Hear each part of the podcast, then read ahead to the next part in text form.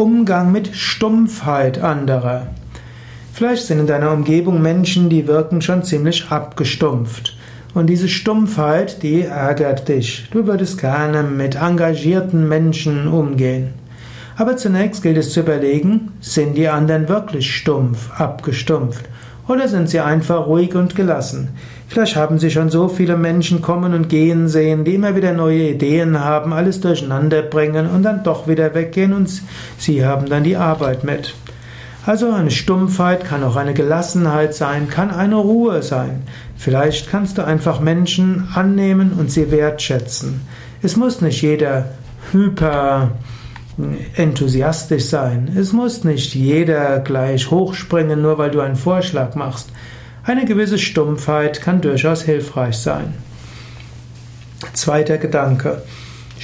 Manchmal hilft es, mit Menschen zu sprechen. Oft hilft es, Menschen zuzuhören.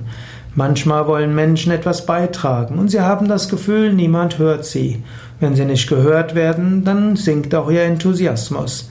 Daher höre Menschen zu, frage sie, was, äh, was sie denken und schaue, ob du ihre Vorschläge auch umsetzen kannst. Wenn Menschen das Gefühl haben, dass ihre Vorschläge umgesetzt werden, dann werden sie auch enthusiastischer.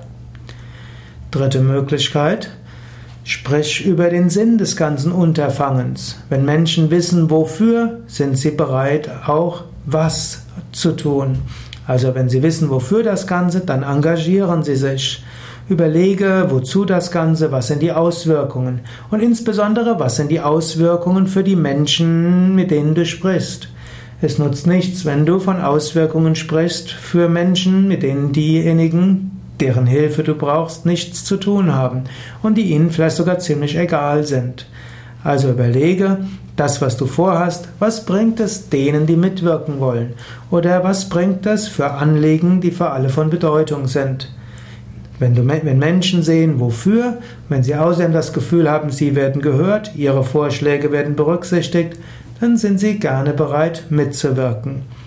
So kannst du für deine Vorschläge werben, und zwar egal, ob du Mitarbeiter bist, der mit seinem Vorgesetzten spricht, ob du ein Teamleiter bist, ob du der Initiator einer gemeinnützigen Initiative bist oder einer von vielen, die etwas beizutragen haben. Du kannst auf diese Weise unterschiedlich mit Stumpfheit anderer umgehen.